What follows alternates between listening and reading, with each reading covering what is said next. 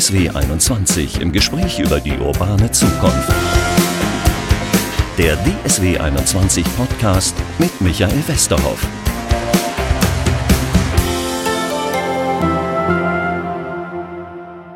Herzlich willkommen zu unserem Podcast.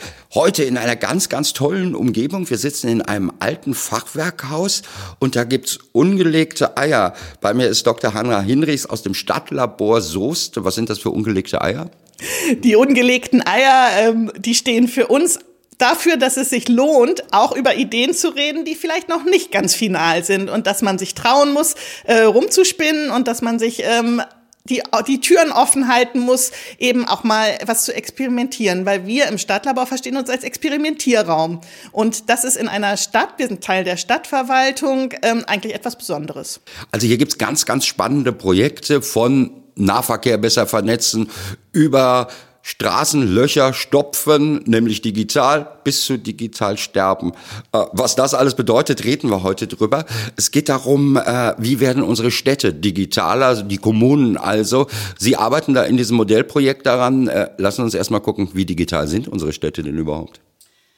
Ich glaube, das ist immer eine Frage des Maßstabs. Und ähm, ich glaube, das Thema Digitalisierung macht natürlich äh, deutlich, dass es viele Fragen gibt, die eigentlich global entschieden äh, werden. Also wenn man sich äh, sieht, wie sozusagen ähm, Social Media oder andere Anbieter die ganze Welt verändern und sich die Frage nach einer weltweiten Regulierung stellt und das andererseits eben in, auch in einer Mittelstadt wie Soest ganz konkrete Digitalisierungsprojekte gibt und braucht, dann macht es eigentlich deutlich, wo die Spannweite ist. Und ich persönlich denke schon, dass es an vielen Stellen durchaus was zu lernen gibt, auch aus anderen äh, Ländern. Ähm, die Entwicklung und die Umsetzung muss man aber tatsächlich zu Hause machen. Ich kann mich erinnern, ich war im Sommer in Norwegen, da kriege ich eine ID als Bürger, da kann ich meine Krankenakte abfragen, da kann ich die Finanzangelegenheiten sortieren mit, da kann ich einen Pass mit beantragen, da kann ich sterben und, und äh, Leute bzw. Kinder kriegen mit. Äh, so weit sind wir in Soest auch noch nicht, oder? Nein, so weit, so weit sind wir noch nicht in Soest und so weit sind wir auch in, insgesamt in Deutschland noch nicht. Aber tatsächlich gibt es ja auch die äh, gesetzliche Herausforderung, dass die ähm, Dienstleistungen, Serviceangebote der Stadt bis äh, 22, 2022 ähm, im, im Wesentlichen digitalisiert werden äh, sollen. Das ist ein dickes Brett. Und da wird aber auch ähm, vernetzt dran gearbeitet. Nicht jeder muss alles neu erfinden, was, ähm, glaube ich, eine sehr wichtige Strategie ist. Das Spannende daran ist, dass es aber auch nicht nur die Oberfläche ist, die sich verändert. Also es ist nicht nur so, dass Bürgerinnen und Bürger jetzt das eine Formular auch digital ausfüllen können und meinetwegen vom Sofa aus ihren Hund anmelden für die Hundesteuer, sondern ähm, es geht auch darum zu gucken, was passiert mit den ähm, Daten, die eingegeben wurden hinter den Kulissen. Also wie arbeitet die Verwaltung, wie digitalisiert die sich und wie ähm, kommt man da dahin immer weniger, sagen wir mal, Zwischenschritte zu machen, sondern das in einen guten digitalen Fluss zu bringen. Dann lassen wir uns mal hier in diese Projekte gucken. Wer ähm, mal im Internet ein bisschen guckt bei der Modellregion Soest und der Modellstadt, äh, einfach oder Stadtlabor mal googelt, der trifft plötzlich auf 20, 30 verschiedene Projekte, äh, die total spannend sind. Zum Beispiel ich weiß gar nicht, ob das schon geht. Kann man bei Ihnen ohne Fahrkarte ÖPNV, also Bus und Bahn fahren? Noch nicht, aber bald. äh, tatsächlich ist, äh, spielen Sie da auf ein Projekt an, was ähm, tatsächlich auch im Rahmen der digitalen Modellkommune ähm, umgesetzt wird oder digitale Modellregion. Ähm, und das, dazu sollte ich vielleicht noch einmal sagen, das ist ein besonderer Fördertopf vom Land, ähm, wo in ähm, wo fünf Re äh, Regionen ausgesucht wurden, um da besondere Projekte zu, äh, umzusetzen und zu fördern. Und ähm, Soest ist eben halt gemeinsam mit Iserlohn, Lippstadt und dem Kreis Soest eine Modellregion und 25 Projekte werden tatsächlich über diesen Topf finanziert. Was dabei leicht in Vergessenheit gerät, ist, dass es in, in der Stadt Soest und im Kreis Soest und in den anderen Städten natürlich auch andere Projekte gibt, wo Sachen digitalisiert mhm. werden. Also das sind nicht die einzigen, aber durch den äh, Fördertopf kriegen die natürlich jetzt eine besondere Aufmerksamkeit. Und ähm, das Projekt äh, Big Bird ist tatsächlich das Projekt, wo es nachher darum geht, dass man mit seinem Handy automatisch in den Bus, also man steigt in den Bus ein, kann sich dann automatisch ein Ticket äh, buchen lassen. Ähm, der Bus registriert auch, wenn man wieder aussteigt. und am Ende des Monats kriegt man dann die kostengünstigste Ticketverbindung. Äh, das geht alles über Bluetooth und über Smartphone, wenn genau, ich das richtig verstanden das habe. funktioniert über Bluetooth und das äh, Tolle oder was daran ähm, so auch so ein nachhaltiger Aspekt ist, ist, dass eben halt diese Bluetooth-Ausstattung der Busse in Soest etwas ist, was auch schon aus früheren Projekten stammt. Und das finde ich tatsächlich sehr wichtig, dass man mit jedem Projekt, was man äh, schafft, schafft man auch äh, Infrastruktur und Ansätze für die nächsten kommenden Projekte. Und das macht das Leben, also das macht den Schatz an Möglichkeiten immer reicher. Ähm, das ändert das auch was an der Abrechnungsmöglichkeit? Ich ärgere mich ja immer darüber, dass ich dann für in meinem VR-Bereich, weiß ich nicht, für die Strecke 2,80 Euro oder inzwischen, glaube ich, 2,90 schon bezahle und nur vier Stationen damit fahre. Äh, Gibt es da jetzt Unterschiede? Genau. Also das ist tatsächlich so, dass das System ähm, automatisch den günstigsten Preis ähm, ausrechnet und äh, abbucht. Ähm, tatsächlich ist das auch eine Frage natürlich des Verkehrsverbundes, in dem man gerade ist. Deshalb ist es total gut, dass in diesem Projekt ähm, schon der Kreis Unna ähm, und der Hochsauerlandkreis als Flächen mit und die Verkehrsbetriebe mit im Boot sind. Es soll sich aber auch in einem weiteren ähm, Schritt dann auch in andere Städte ausweiten und darüber hinaus. Und je mehr Städte äh, eingebunden sind, desto mehr kann man auch profitieren, eben wenn man auch diese Grenzen überschreitet. Ich finde das super toll, das Projekt.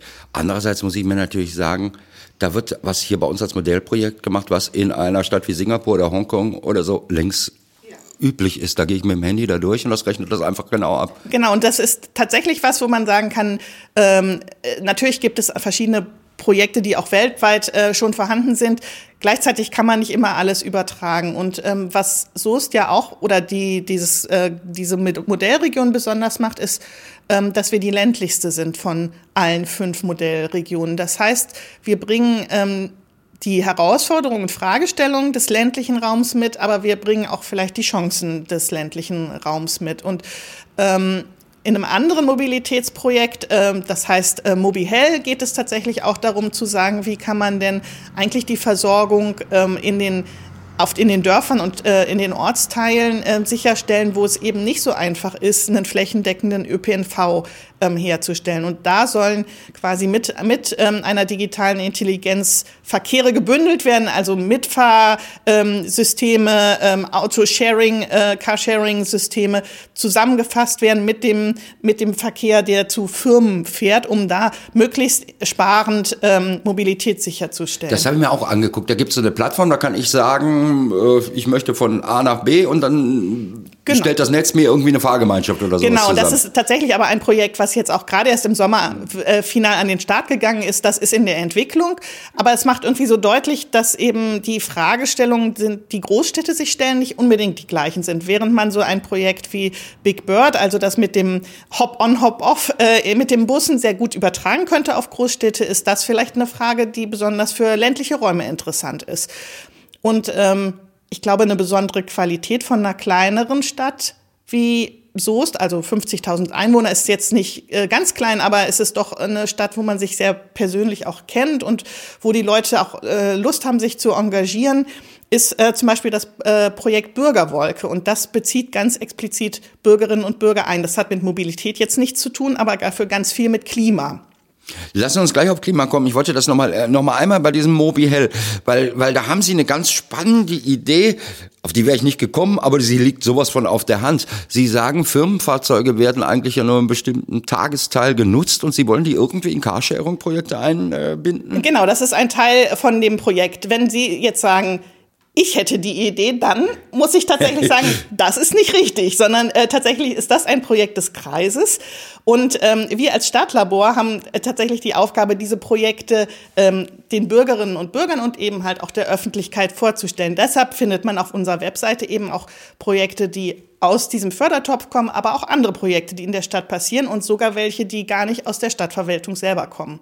Ähm, insofern geht es, äh, glaube ich, bei dieser ganzen Digitalisierungsanstrengung auch darum zu gucken, eben wie können wir die Grenzen von Verwaltung und Verwaltungsdenken auch ähm, überwinden und wie können wir eben tatsächlich auch Firmen und deren Mitarbeiter im Zweifelsfall gewinnen. Und das hat ganz viel damit zu tun, dass es ein Umdenken braucht. Und nicht ohne Grund ist zum Beispiel in diesem Projekt auch ein Coaching- und Sensibilisierungsprogramm drin, um einfach Leute zu gewinnen.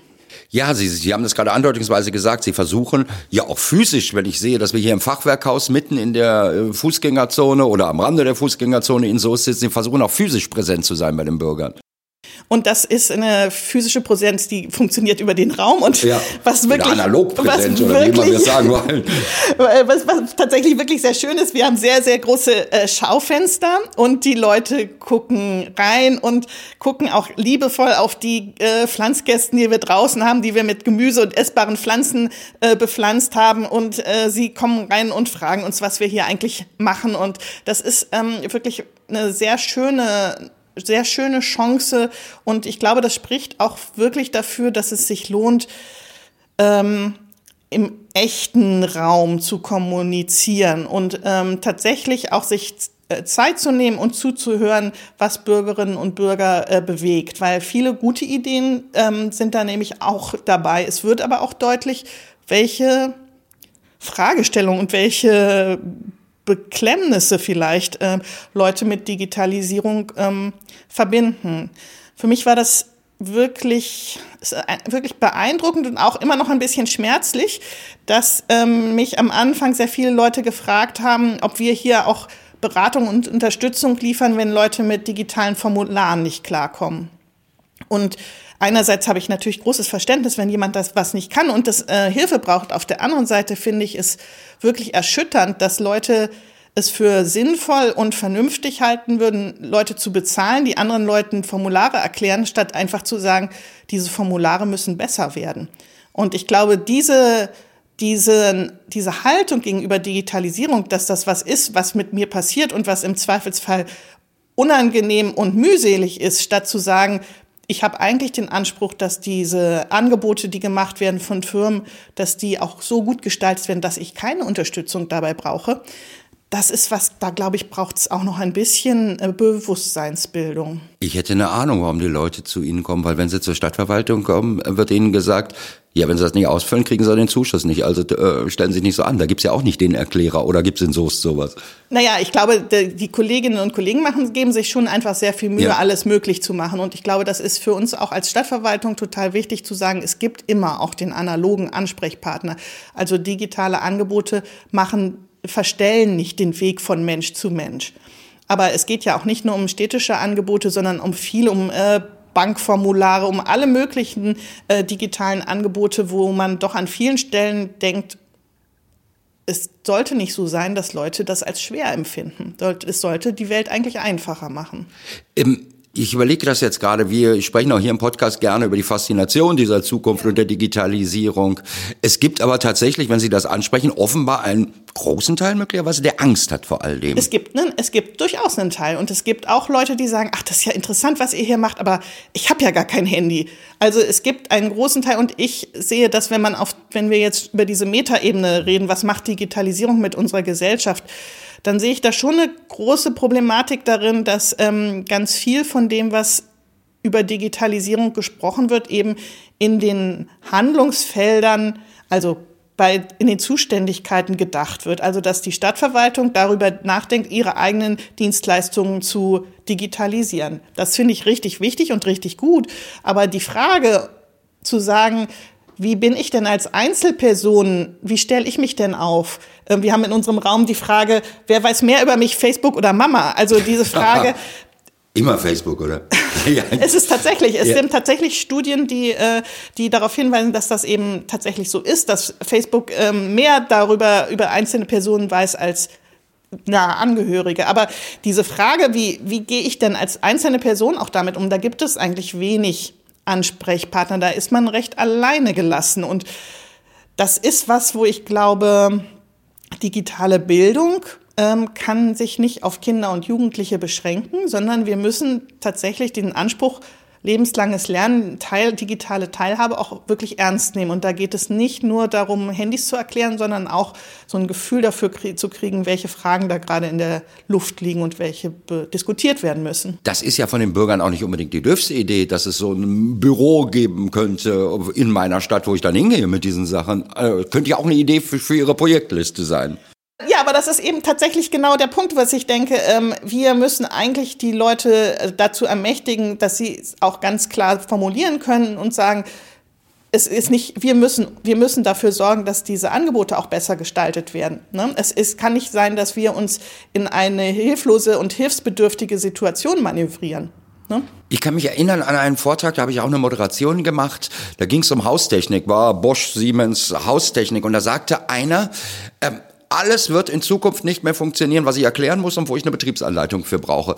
Und das fand ich eigentlich einen sehr klugen Gedanken dieses Referenten, weil er sagte, ja. alles muss total einfach sein. Und darauf überprüfe ich jetzt immer Projekte für genau. mich selber. Genau, und das ist, äh, finde ich, diese Prüfung fällt vermute ich nicht äh, immer so richtig super aus. ja, ja, genau. Aber, aber so These würden Sie auch vertreten, oder? Ja, ich merke das ja auch bei mir selber, 17.000 neue Programme jeden Tag, die ich irgendwie lernen muss, die müssen einfach sein, sonst kapiere ich es nicht mehr. Auf jeden Fall. Die müssen auf jeden Fall einfacher sein. Und natürlich muss man sagen, die großen Firmen, die, ähm, die haben auch entsprechende Budgets. Und das ist ein bisschen die äh, Schwierigkeit, dass wir natürlich auch daran gewöhnt sind, dass äh, Abläufe reibungslos funktionieren im digitalen Formularen zum Beispiel und dass sich jeder auch daran messen lassen muss. Ne? Und dafür braucht es, glaube ich, nochmal ähm, einen besonderen Blick auf diese Frage, wie werden solche Projekte entwickelt. Ich frage mich gerade, ob das nicht ein Widerspruch an sich ist. Einfach und Stadtverwaltung.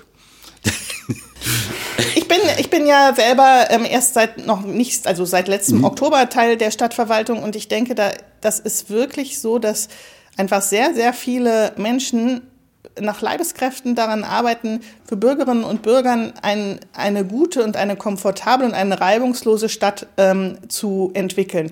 Ich glaube, an vielen Stellen ist es einfach so, dass ähm, Stadt viel mehr ist als nur Stadtverwaltung.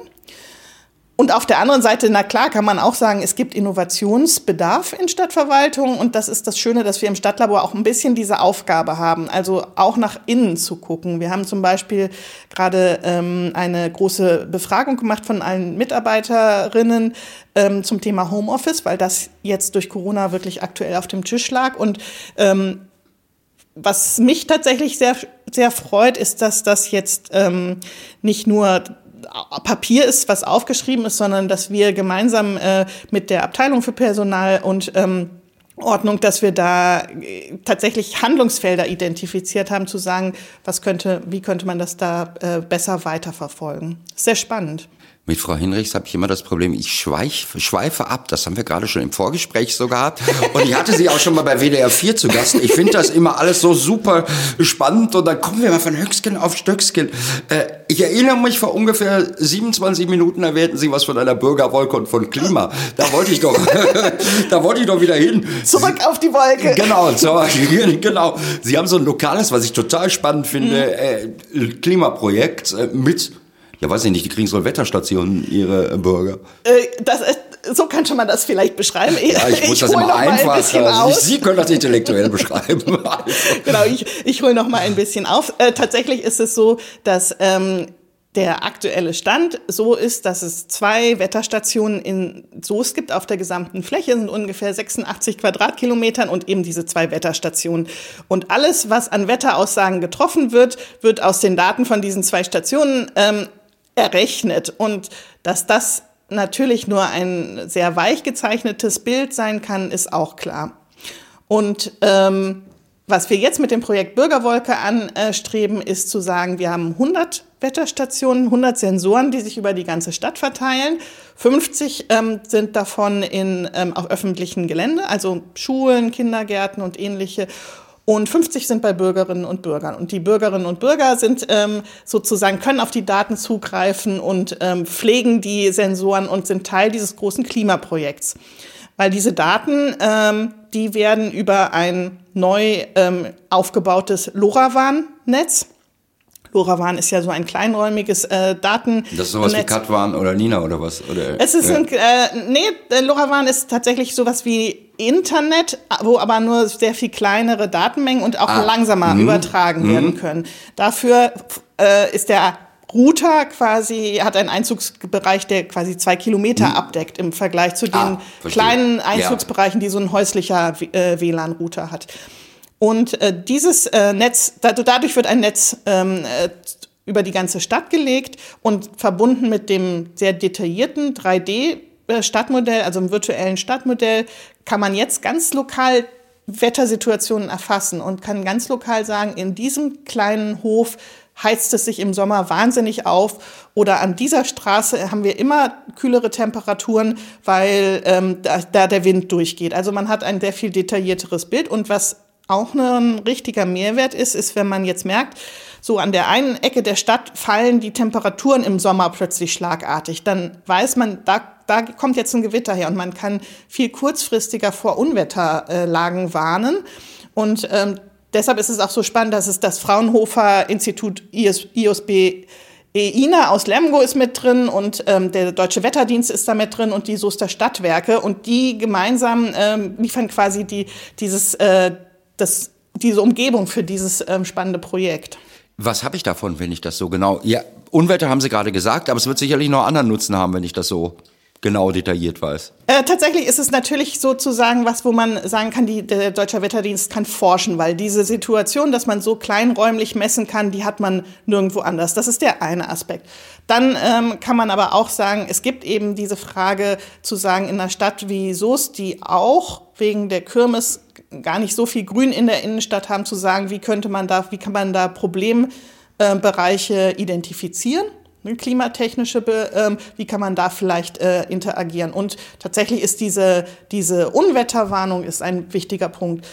Die Beteiligung von Bürgerinnen und Bürgern ist aber auch ein richtig wichtiges äh, Thema. Die sind da ein wichtiger Projektpartner und ich glaube, ähm, die Stadt der Zukunft, die wird immer mit Bürgerinnen und Bürgern Hand in Hand gemeinsam entwickelt. Dann erklären Sie noch mal kurz, was stellen die sich in den Garten? Sensor, wenn Sie sagen, ist das eine Säule? Ist das einfach ein Es ist eine, tatsächlich es ist eine kleine Kiste. Ja. Die wird in einer standardisierten Höhe von zwei Meter angebracht. Die muss auch auf der Nordseite angebracht werden, damit sie nicht sich äh, aufheizt. Also es gibt so einen Anforderungskatalog daran, äh, wie man, wo man so einen Sensorbox aufhängt. Äh, und ähm, natürlich muss das flächendeckend möglichst sauber über die Stadt verteilt werden. Und wir starten, ähm, ab Ende November startet die Bürgerbeteiligung, äh, also der Aufruf eigentlich zu sagen, wer möchte einen Sensor adoptieren ähm, und äh, den in, seiner eigenen, in seinem eigenen Garten, in seinem Balkon äh, aufstellen. Wenn Sie sagen, das ist die Zukunft, mit Bürgern zusammen etwas zu entwickeln, äh, Machen die mit bei Ihnen wirklich? Gibt es diese Interessierten? Natürlich in einer Stadtgesellschaft gibt es immer Interessierte und ja. an anderen geht das vorbei. Ja, äh, es gibt die Interessierten und wir haben, wir haben ja im Februar eröffnet. Mhm. Das heißt, wir sind jetzt ein gutes halbes Jahr unter Corona-Bedingungen mhm. aktiv. Und wir merken jetzt, dass jetzt die Leute anfangen zu kommen und mhm. äh, ihre Ideen und ihre Wünsche mit reinbringen. Und das ist wirklich sehr schön. Das sind unterschiedliche Player. Wir haben wir hatten einen Lehrer, der mit seiner Schul-AG hier einen 3D-Drucker gebaut äh, hat. Das ist ein kleines Projekt, aber wir hatten auch einen Bürger, der gesagt hat, ich kenne mich super mit Datenbanken, mit Daten aus. Ich würde selber gerne einen Hackathon organisieren ähm, zum Thema Klimadaten. Und das ist einfach das, wovon es lebt. Wir haben gar nicht den Wunsch zu sagen, wir machen ein Unterhaltungsprogramm und feiern das ab und das, die anderen sind Publikum, sondern wir wollen eigentlich ein Angebot machen, wie man gemeinsam Ideen weiterentwickelt. Und eine ganz schöne Idee ist tatsächlich der Friedhof der Zukunft. Digitale Sterben, ich muss nicht mehr analog sterben. Ja, äh, erinnern hilft. Erinnern. Genau. Äh, tatsächlich ähm, wurden wir gefragt als Stadtlabor, ähm, ob wir für das VR-Festival in Gelsenkirchen Places äh, Ideen mitbringen. Und eine Idee, die wir mitgebracht haben, war tatsächlich ähm, der Friedhof der Zukunft. Dafür hatten wir mit unseren Kolleginnen, Kollegen vom, ähm, von der Friedhofsverwaltung gesprochen und die fanden das ähm, hochspannend. Und bei diesem Hackathon haben, hat ein äh, sehr engagiertes Team äh, sich 24 Stunden lang darüber Gedanken gemacht, wie man virtuell erinnern kann, wie man dieses ähm, Gedächt, diesen Gedenkort ähm, Friedhof, wie man den erlebbar machen kann, auch wenn man vielleicht nicht mehr so mobil ist. Das ist ja ein wichtiges Thema. Ähm, Sie haben tatsächlich einen kleinen Film daraus entwickelt, der auch nochmal deutlich macht, wie viel individuelle Handschrift eigentlich in so einem Erinnern drin liegen könnte. Also mit welch, wie viel Persönlichkeit sich auch transportieren äh, lässt. Was für uns sehr schön ist, dass wir das auch mit unseren Kollegen wieder besprochen haben vom Friedhof und ähm, wir jetzt da, daran arbeiten, für nächsten Jahr Herbst ein äh, Projekt zu machen, das das auch für Bürgerinnen und Bürger erlebbar macht. Ich durfte ja gerade in dem Film schon mal sehen. Äh, das, was Sie sagen, ist mir jetzt so ein bisschen abstrakt. Also ich verstehe es jetzt. Äh, das heißt, ich sag mal so ganz locker, das heißt, ich kann an einem Grab irgendwas anklicken oder ein QR-Code oder ein Handy drauflegen und dann erfahre ich, wer da drin liegt. Oder? Also das Modell, wie es jetzt aussieht, äh, ja. äh, nach diesem Hackathon ja. ist tatsächlich so, dass man eine VR-Brille aufhat, ähm, an dieses virtuelle Grab tritt und dann aus ein, einer Auswahl von Gegenständen äh, wählen kann und mit diesem Gegenstand geht ein, äh, ein äh, Sound äh, los, als wird eine Geschichte erzählt, es kann auch ein Film losgehen. Man ähm, erfährt sozusagen auf eine spielerische Art einfach was über diese Person, die da gestorben ist. Ähm, wir denken, dass wir das aber auch noch mal weiterentwickeln können und vielleicht eher in Augmented Reality auf dem realen Osthofen Friedhof äh, in Soest umsetzen und dass man eben da vielleicht auf seinem Handy gar nicht noch nicht mal einen QR-Code braucht, sondern äh, vielleicht mit einer App dann auf seinem Handy direkt ähm, sieht, an wen da erinnert wird. Ich will unbedingt das mit den Straßenschäden noch kurz mit Ihnen besprechen. Äh, es gibt ja das Problem, da meckert jeder drüber, Schlaglöcher überall in der Straße und niemand repariert es. Da haben Sie auch eine Lösung für. Genau, da arbeiten wir äh, tatsächlich in der Stadtverwaltung gerade äh, an einer Lösung äh, gemeinsam mit einem Startup, das heißt Vialytics. Ähm, und da geht es darum ähm, zu sagen, bis jetzt wurden Straßenschäden eigentlich durch regelmäßige Befahrung äh, ähm, aufgenommen, aber so einen grundsätzlichen Überblick darüber, wie die Straßen eigentlich aussehen, konnte man eigentlich nur selten machen, weil das mit Fotos gemacht wurde, die dann tatsächlich von Menschen ausgewertet wurden. Also das heißt, man musste Leute dafür äh, ausbilden und die mussten ähm, sich die Bilder einzeln angucken und dann einschätzen, ist das jetzt ein schlimmeres, ist das ein großes Loch, ist das ähm, äh, oder kann man das noch ein bisschen äh, lassen? So eine Auswertung hat alleine sozusagen die Auswertung der Bilder ungefähr acht bis zwölf Monate gedauert für eine grundlegende Befahrung. Und ähm, das war dann entsprechend teuer und das kann man auch sich nur Das heißt, die Bürger leisten. haben sich acht bis zehn Monate mindestens darüber geärgert, dass das Loch da war, bevor es gestoppt werden Genau, natürlich fahren die, äh, ja. fahren die Kolleginnen und Kollegen von der Stadtverwaltung fahren auch öfters rum und haben auch einen Blick, aber eben halt nicht diesen umfassenden äh, Blick. Und ähm, was jetzt eine Neuerung ist oder das Projekt, an dem wir gerade arbeiten oder an dem die Stadtverwaltung gerade arbeitet, ist, ähm, dass diese diese Bilder kontinuierlich erzeugt werden, indem ein Handy tatsächlich mitfährt in ähm, Gefährten von der äh, Stadtverwaltung und das macht nicht nur Fotos, sondern es misst auch die Erschütterung, um quasi ein genaueres Bild von den äh, Schäden zu haben. Und ähm, eine künstliche Intelligenz wertet diese Bilder auf. Und dann ist man tatsächlich in der Lage, weil es dann sehr viel schneller geht, ähm, sich ein viel genaueres Bild zu machen und man kann eben schon kleine Risse flicken und äh, es, man kommt nicht in die Situation, dass man es erst zu spät merkt und dann schon ein großes Loch entstanden ist. Und das ist was, finde ich, ein Projekt, was so deutlich macht, wie viel Nachhaltigkeit eigentlich in digitalen Projekten auch stecken kann. Ne? Wo man einfach sagen kann, es geht nicht nur darum, das, was wir machen, jetzt irgendwie mit Technik und irgendwie muss noch ein Stecker dran äh, zu machen, sondern man kann tatsächlich einfach auch nachhaltiger handeln und wirtschaften, wenn man zum Beispiel eine bessere Informationsgrundlage hat. Jetzt ist die Zeit ja so knapp. Äh, äh, Gerade ist noch ein Besucher hier reingekommen ins Stadtlabor. Der will uns nachher auch noch was zeigen, was wir aber auch noch ein Kurzbild zumindest besprechen müssen. Sie haben irgendwie ein digitales Stadtmodell und ich kann in irgendwelchen historischen Gebäuden rum laufen als Tourist. Sag ich jetzt mal so banal. Sich, das hört sich total geheimnisvoll an. Ja, ähm, äh, dann ja, habe ich richtig gemacht. würde Viktor Wahl, unser Gast, äh, kann das äh, eigentlich viel besser erklären. Aber ähm, ganz kurz äh, kann ich zumindest dazu sagen, dass es eine ähm, App gibt, eine touristische App, die äh, die wirklich schöne Stadt ähm, Soest auch erfahrbar macht. Und jetzt gibt es eben eine ähm, Anreicherung durch Augmented Reality, wo historische Gebäude, die eben halt nicht mehr zu sehen sind, auf dem Handy sichtbar und erlebbar und begehbar äh, werden und man sich eben ein ganz neues und leibhaftiges äh, Bild davon machen kann, wie die Stadt früher ausgesehen hat. Und in einer Stadt mit so viel historischer Substanz macht das einfach richtig viel Sinn.